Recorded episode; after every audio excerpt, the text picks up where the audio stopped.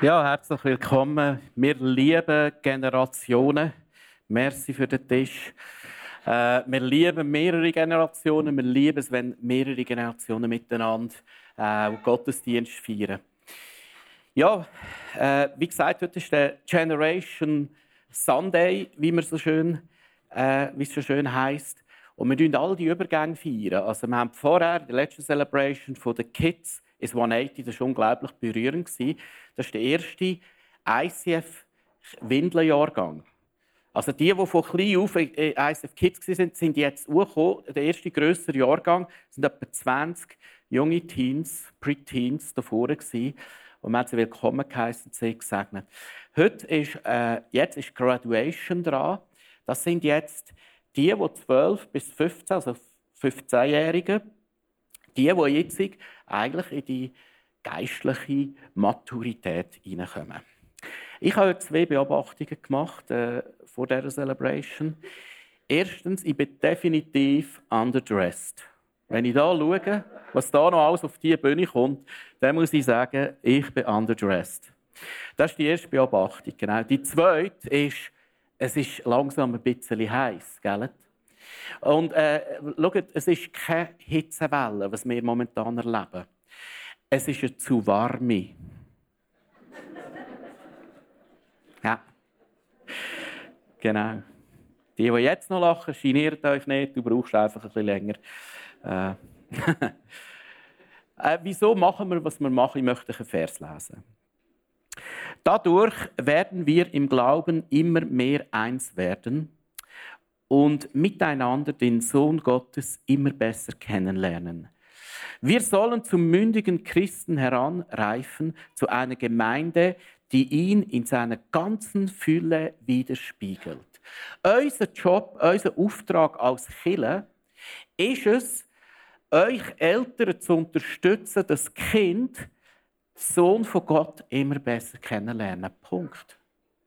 Und dass sie damit zum mündigen Christen dürfen heranwachsen Das ist eigentlich unser Auftrag. Logisch liegt es längst nicht äh, vor allem in unserer Hand, sondern wir sehen unsere Aufgabe darin unterstützen. Es ist ein Vorrecht, wenn ein Kind darf hören, wie gut Gott ist. Das ein Vorrecht, wenn du den Gott kannst kennenlernen immer besser und zu mündigen Christen darfst werden. Uns ist es wichtig, dass Kinder, die bei uns kommen, dürfen wissen, von woher sie kommen und woher sie irgendwann werden gehen. Jetzt müsste ich das Flip, äh, Flip äh, nein, nicht Flipchart, das Blackboard selbstverständlich müsste ich haben. Äh, ich werde einen Gedanken äh, eingeben über Erziehung. Und zwar äh, gibt es natürlich mehrere Erziehungsmethoden. Ich möchte zwischen zwei Hauptmodellen unterscheiden. Die, eine, die eine Erziehungsmethode, merci vielmals, ist folgende. Die basiert auf Kontrolle plus Strafe äh, gibt Distanz. Distanz. Das ist die eine Erziehungsmethode und die funktioniert etwa so. Sohn, räum dein Zimmer auf. Und der Sohn folgt nicht. Sohn, räum dein Zimmer auf. Keine Regung. Wer weiß, von was ich rede? Sohn, räum dein Zimmer auf. Mach die Stimme bisschen mehr Volumen rein. Kind, wisst ihr, von was ich rede? Die, äh? Das ist bei euch kein Thema, gell? Wir sind mündig.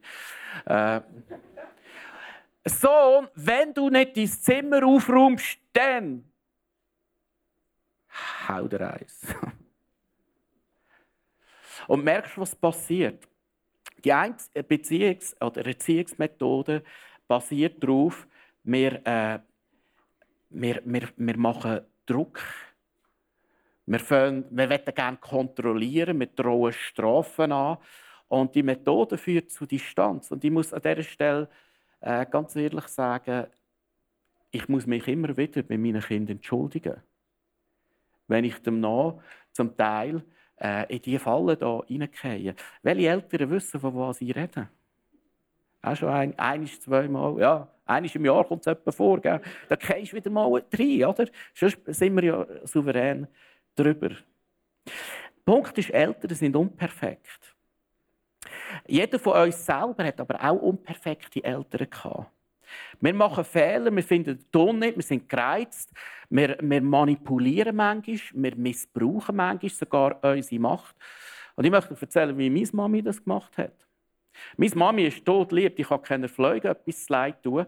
Aber wenn der Sohnemann, also sprich ich, nicht gefolgt hat oder mal ein bisschen seich gemacht hat, Klammern, was eigentlich gar fast nie vorgekommen ist, äh, der hat sie eine Methode gehabt und hat einmal den Teppichklopfer aus dem Schrank geholt und äh, hat ihn so aufgezogen. Sie hat nie geschlagen. Aber äh, als ich klein war, hat das eine Wirkung gehabt. Und ich würde sagen, ich habe fast ein, ein Trauma von dem.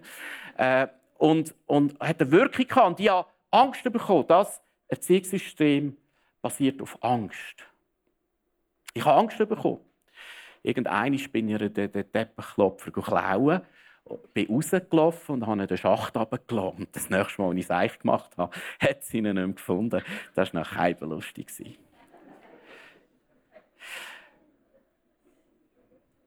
Da gibt es eine andere Erziehungsmethode. Und diese äh, Erziehungsmethode basiert auf Freiheit oder eben Wahlfreiheit. Und die Methode äh, basiert nicht auf einer Strafe, sondern auf einer Konsequenz. Und das führt zu einer Beziehung. Beziehung. Und ich möchte lesen, äh, ich bin überzeugt, dass Gott, der Vater, äh, auf dieser Ebene auch uns alle erzieht. Uns alle zu Mündigen macht. Im Schöpfungsbericht lesen wir, Gott der Herr brachte den Menschen in den Garten von von Eden. Er gab ihm die Aufgabe, den Garten zu bearbeiten und ihn zu bewahren. Dann schärfte er ihm ein, von allen Bäumen im Garten darfst du essen, nur nicht von dem Baum, der dich gut und böse erkennen lässt. Sobald du da, davon isst, musst du sterben. Wir, wir kennen die Geschichte. Die meisten von uns kennen die Geschichte. Und manchmal, wenn du die Geschichte liest, dann denkst du, Gott ist irgendwie ein bisschen fies. Wieso muss er einen Baum im Garten tun, den du gar nicht essen darfst? Das ist das Gleiche, also kind, äh, wenn einem Kind fünf Schöckeli ist. Und du sagst dem Kind, eins, das rote Schöckeli darfst du nicht essen. Welches Kind, welches Schöckeli es wohl zuerst? Darf ich fragen? Das Grüne. Du bist eben schon mündig, gell? Du? Das Rote, gell? Du, du darfst noch ein bisschen 180 oder wo du immer bist, äh, weiter bleiben. genau. Und da, genau das ist passiert. Aber Gott ist es wichtig er hat den Menschen geschaffen als ein Gegenüber, das er lieben kann. Und das Konzept von Liebe basiert nicht auf Angst. Das Konzept von Liebe basiert auf Konsequenzen und vor allem auf einer Wahlfreiheit. Liebe darf nie eingefordert werden.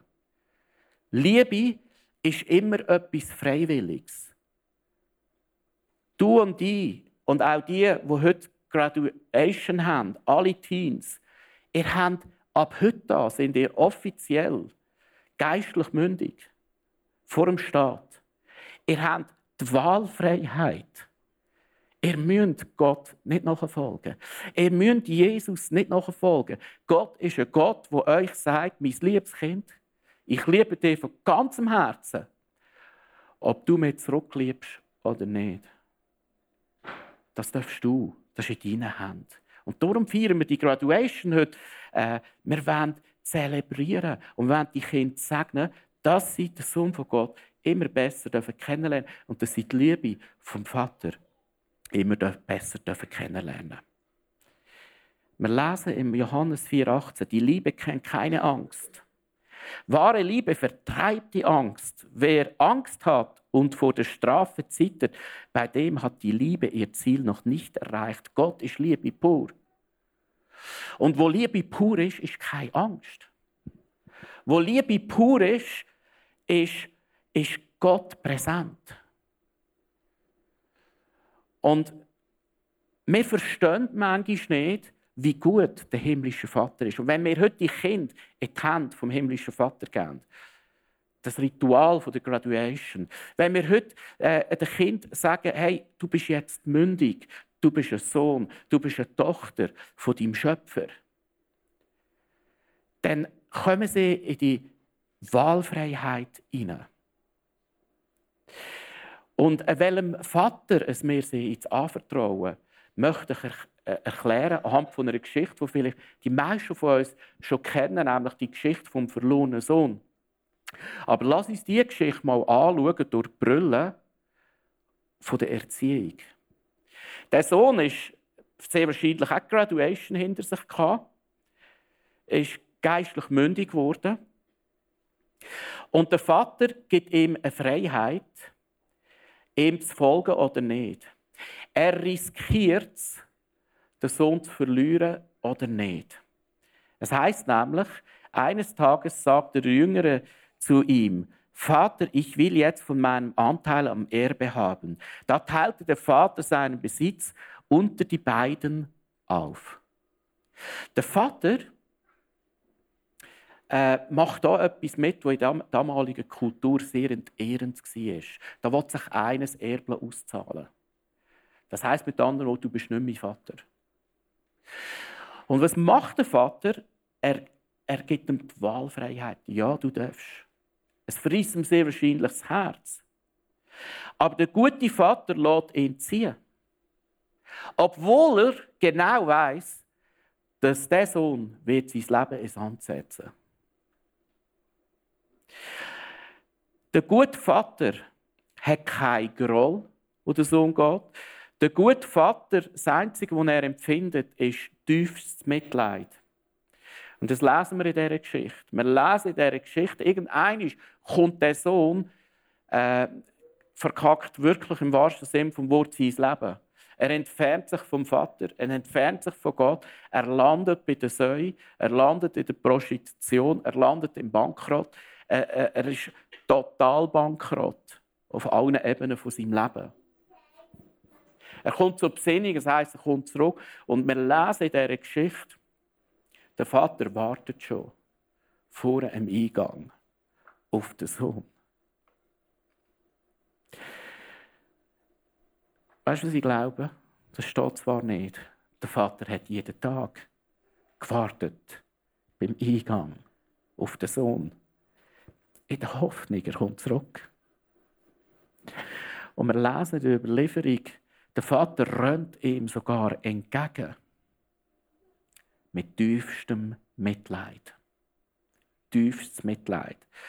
Das Wort im Griechisch, nicht so wird zehnmal gebraucht in der Bibel. Und jedes Mal ist das tiefste Erbarmen, das tiefste Mitleid von Gott zu den Menschen gemeint. Zum Beispiel der barmherzige Samariter. Äh, ein tiefes Mitleid gehabt. Und wortwörtlich heißt das Wort, es hat ihm den Magen verdreht. Vor Mitleid. Und anhand von dieser Geschichte sehen wir, wie der Vater erzieht und wie der Vater ist und wie er eben nicht ist. Der Vater wartet geduldig auf den Sohn, bis er zurückkommt. Und wenn er zurückkommt, heißt folgendes: Vater sagt der Sohn, ich bin schuldig geworden an Gott und an dir. Sieh mich nicht länger als deinen Sohn an. Ich bin es nicht wert. Und er hat recht. Er hat recht. Sein Vater aber befahl den Knechten, beeilt euch, holt das schönste Gewand im Haus und legt es meinem Sohn um, steckt ihm einen Ring an den Fingern und bringt Schuhe für ihn, schlachtet das Mastkalb. Wir wollen essen und feiern, denn mein Sohn war tot. Jetzt lebt er wieder. Er war verloren, jetzt ist er wiedergefunden. Und sie begannen ein fröhliches Fest. Der Gutvater hat kein Groll. Der gute Vater hat keine Schadenfreude. Der gute Vater ist auch nicht rechthaberisch. Siehst endlich bist du zur Einsicht gekommen. Siehst jetzt, ich habe es immer gesagt. Der gute Vater hat nur ein Gefühl, tiefes Mitleid. Für einen Sohn, der Strafe verdient hat. Der gute Vater vergibt. Der gute Vater vergibt nicht nur, sondern er beschenkt. Das ist unverdiente Gnade, nennt man das. Skandalöse Gnade. Er deckt ihn ein mit einem neuen Kleid, mit einem Ring, macht eine Party für eine unverdiente Gnade.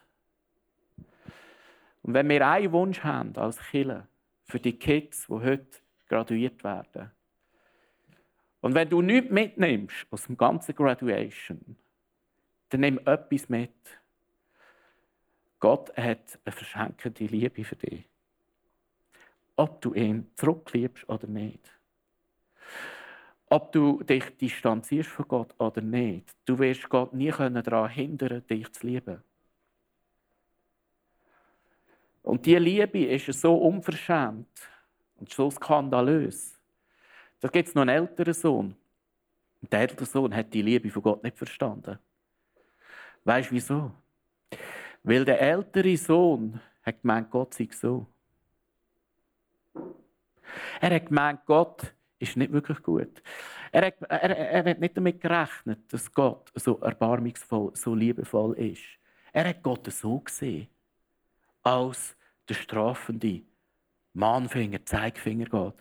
Und weißt du, was mit dem passiert ist? Er ist nie eine Party gekommen. Er ist nie zum Vater gekommen.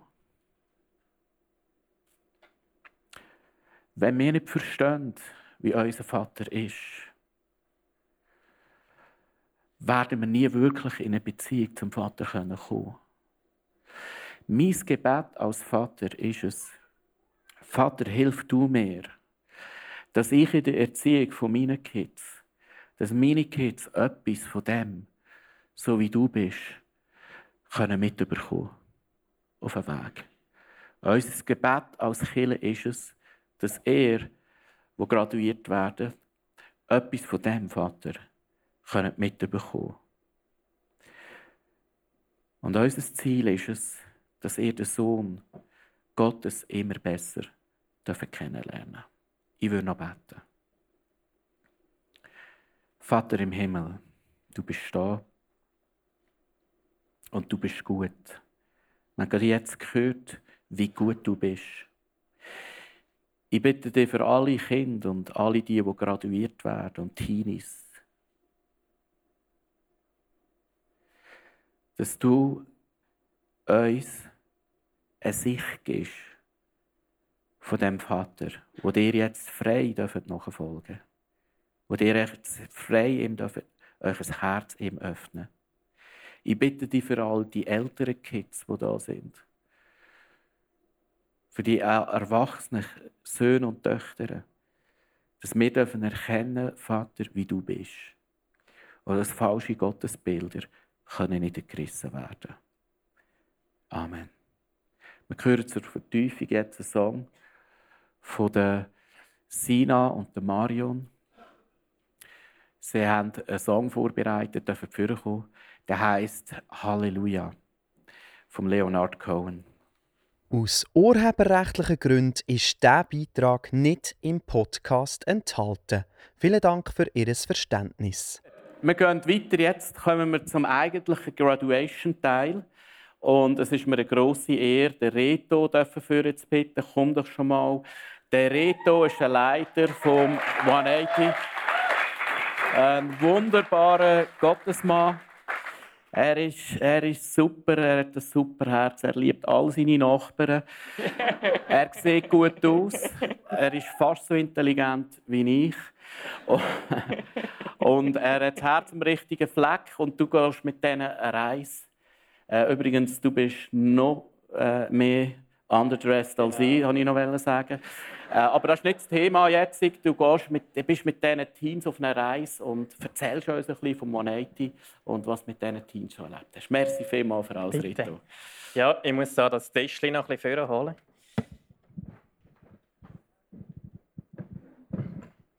Ja, viel. Äh, es ist mir etwas aufgefallen vorher. Wir haben zwei Sachen gemeinsam am heutigen Morgen. Und zwar, wir sind beide eben wieder gesehen, total underdressed.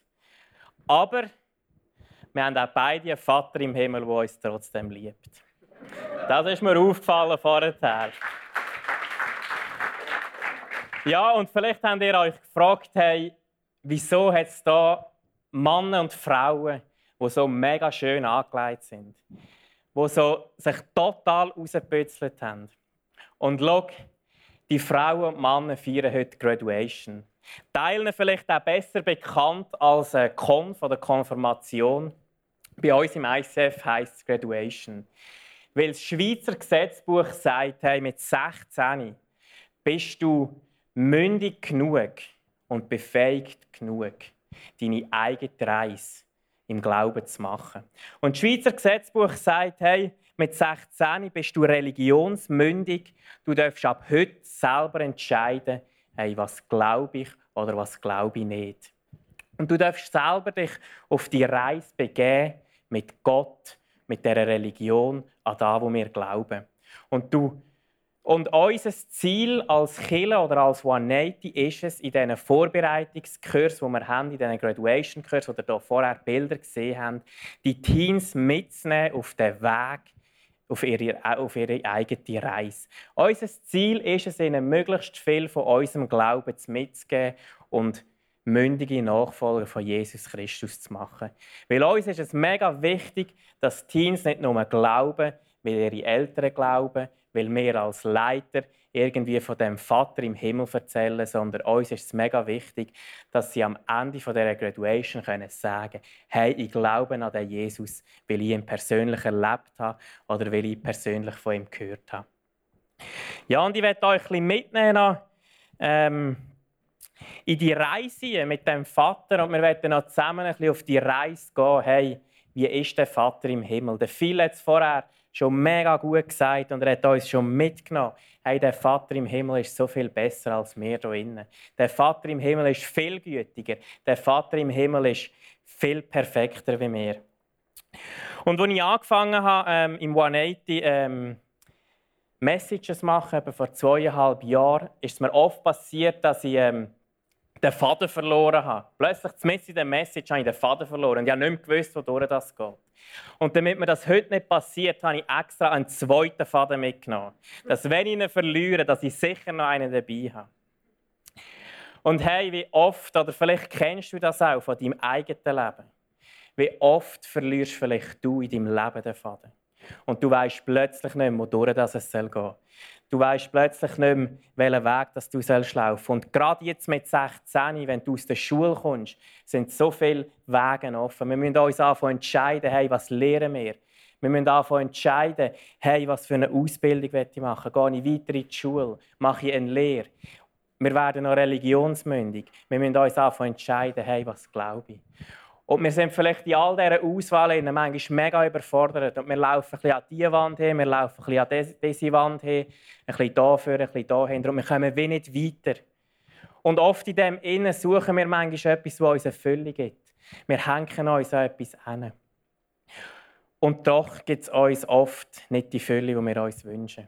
Und wir glauben, dass es einen Vater im Himmel gibt, der uns die Fülle schenken will. Wir glauben, dass es einen Vater im Himmel gibt, der mit uns die Wege weggehen der mit uns durch die Entscheidungen durchweggehen der uns helfen will, Entscheidungen zu treffen, der uns den Weg zeigen will.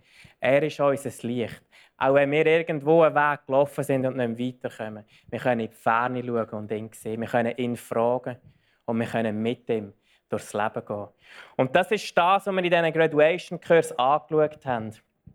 Hey, wir haben probiert, den Vater etwas besser kennenzulernen. Wir haben probiert, ein Stückchen von ihm zu ergründen. Wir haben angeschaut, hey, was heisst von Gott erschaffen zu sein. Wir haben angeschaut, hey, was heisst von Gott erlöst zu sein und was heisst von Gott erschaffen zu sein. Und ich bin mega begeistert, dass wir einem Gott dienen, der lebt und nicht einem Gott, der tot ist. Und ich werde euch so ermutigen heute, dem Vater im Himmel eine Chance zu geben in unserem Herz. Weil vielleicht bist du christlich aufgewachsen und man kommt so einen kleinen Trott rein. Man geht am Sonntag in die Kirche, man geht am Sonntag ins 180, weil halt die Eltern auch in die Kirche gehen. Weil sie halt auch noch dorthin gehen. Unter der Woche vielleicht noch ein bisschen Small Group oder man macht noch etwas. Aber irgendwie alles ist so ein bisschen mühsam. Es ist so, ja, irgendwie will man gar nicht mehr richtig und es ist alles ein bisschen ein Krampf. Ich verstehe euch mega gut. Das probiert auch immer wieder eingezogen zu halten in meinem Leben. Aber schau, ich habe etwas gelernt. Unsere Hingabe bestimmt unsere Freiheit im Leben. Ich glaube, wenn wir noch probieren, ein bisschen safe zu spielen und probieren, alles selber im Griff zu haben, wird oftmals unser Leben eng werden. Und wir wissen plötzlich nicht mehr, in diese Richtung oder in diese Richtung.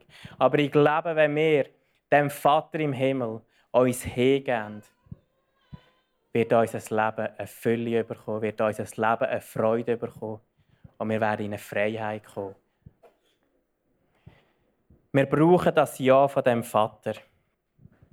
Schau, im Kolosser steht, der, der Gott im Himmel, durch ihn und für ihn ist alles geschaffen worden. Er ist der, der alles zusammen hat. Ich glaube, wir würden am Morgen wie eine Blumen im Nest liegen, wenn nicht er jeden Tag unser Ja würde sprechen und sagen: Hey Jasmin, hey Jael, lebt. Ihr seid so wunderbar. Wir brauchen das Ja vom Vater. Wir können lesen im Johannes 10, Vers 10 bis 11: Der Dieb kommt, um zu stehlen, zu schlachten und zu vernichten. Ich aber bringe Leben und dies im Überfluss. Ich bin der gute Hirte. Ein guter Hirte setzt sein Leben für die Schafe ein. Wir haben doch oft das Bild von Gott, der nur noch wartet, mit der Pfanne zu uns noch eins über den Deckel hauen. Oder mit einem Stecken. Oder wenn wir irgendwie etwas reinlaufen und vielleicht etwas machen, was wir nicht hätten sollen, haben wir das Bild von Gott, der Arme verschränkt und denkt, wow, komm raus da. Was machst du da? Aber schau, der Vater im Himmel, er wird dir Fülle schenken. Er wird dir die totale Freiheit schenken. Wie wir es hier gelesen haben, er ist ein guter Hirt. Er hat sein Leben vor 2000 Jahren für dich hingegeben, damit wir in dieser Freiheit leben können. Oft sagen wir manchmal auch, ja, Jesus ist gekommen, weil wir irgendwelche traurige Sünder sind. Aber ich glaube, in erster Linie ist Jesus gekommen, weil du ein Sohn und eine Tochter bist. Er hat zwar müssen sterben, weil wir gesündigt haben, aber ich glaube, er ist gekommen, weil du ein Sohn und eine Tochter bist. Ich glaube, nur weil wir die Fähigkeit haben, eine Sünde zu machen, sind wir noch lange keine Sünder, sondern wir sind Söhne und Töchter von dem Vater im Himmel. Aber das kann doch nicht sein. Das ist doch schwierig. Das ist doch billige Gnade. Oder wir rutschen auf den Knäuel um und wir haben die Sünde. Aber ich glaube und denken, wir machen Gott gross.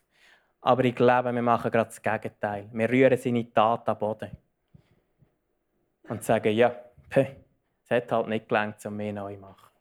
Glauben wir dürfen seine Tat aufheben und wissen, dass wir Söhne und Töchter sind. Und dann kommt eben oft, hey, das ist doch billige Gnade. Jetzt können wir machen, was wir wollen. Ich frage mich dann oft, hey, wo ist die Gnade billig? Wenn der König sein Leben geben musste.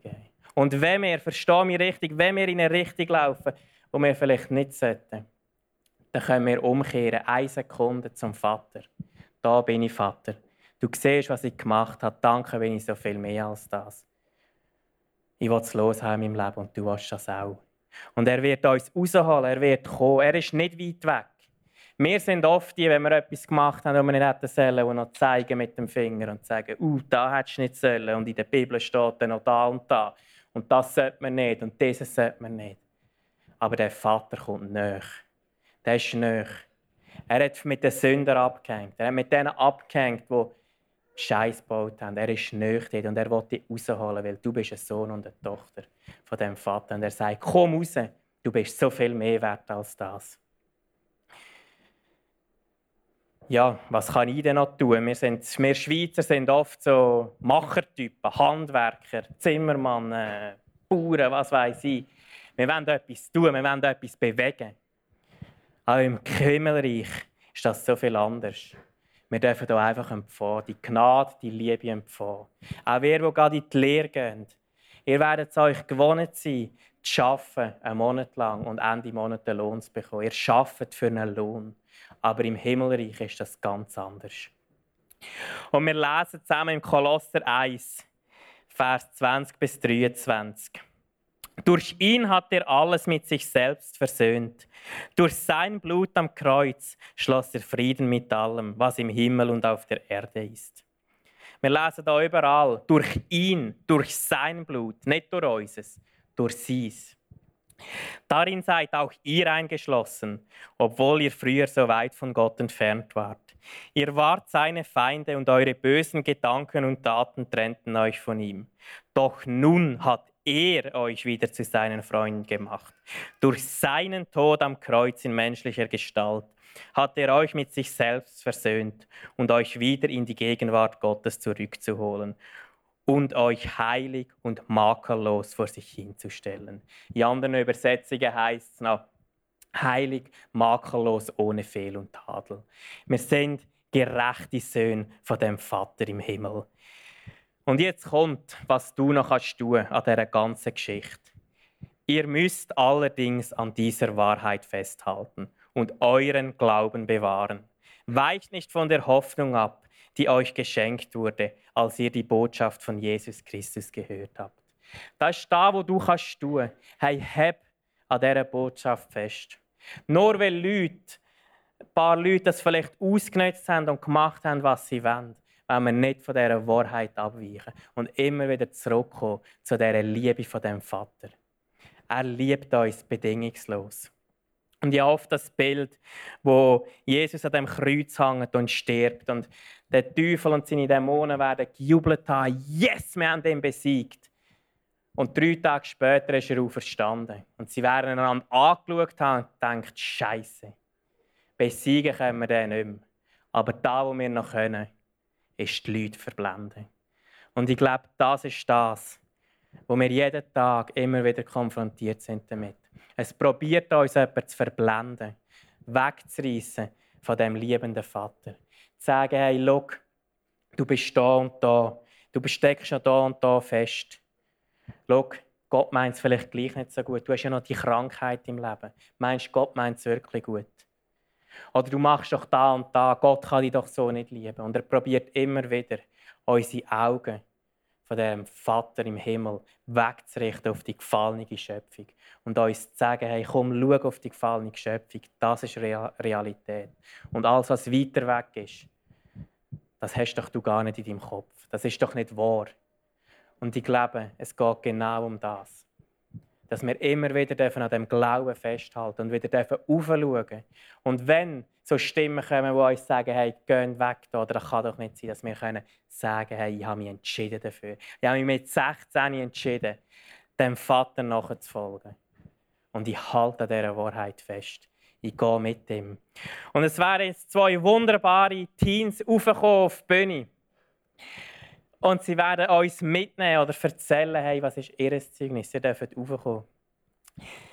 Wieso lohnt es sich, dem guten Vater im Himmel sein Leben anzuvertrauen. Wieso lohnt es sich, den Glauben an Jesus Christus? Jael. Ja, also ich bin mit dem christlichen Glauben aufgewachsen und für mich war es eigentlich immer selbstverständlich, dass es den Gott gibt und dass ich mit ihm mein Leben gehen will. Und im Monati bin ich einfach mega im Glauben gewachsen und ich habe mich dann auch letztes Jahr im Herbstcamp getaufen einfach, dass ich mein Leben voll und ganz dem Gott abgeben will. Und die Graduation-Kurs haben mir auch immer wieder mega Motivation gegeben, an meinem Glauben festzuhalten. Und eine Frage, die wir vertieft haben und angeschaut haben, war, was du, dass, also wie willst du, dass dich deine Leute in Erinnerung haben, wenn du zum Beispiel stirbst? Und mir ist es mega wichtig, dass die Leute mich als eine mega fröhliche und mega aufgestellte Person in Erinnerung haben, die vielleicht in manchen Sachen einfach einen Unterschied gemacht hat und einfach immer für sie da war. Und das zum Beispiel gibt mir einfach mega Motivation, an meinem Glauben festzuhalten. Also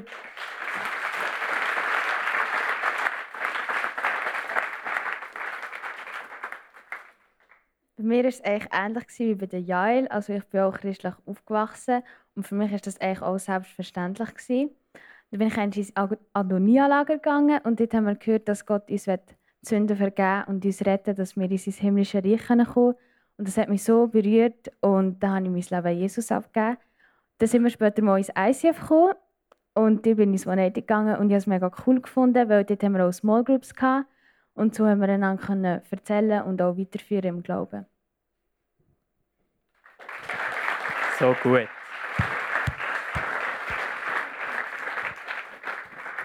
Hey, so gut. Es begeistert mich immer wieder zu sehen, wie junge Leute unter dem Namen von Jesus Christus aufblühen. Wie junge Leute, junge Frauen und Männer ihr Leben ihm hingeben und einfach eine Freude und eine Freiheit in ihrem Leben entwickeln. Und zum Schluss werden wir noch zusammen einen Clip schauen.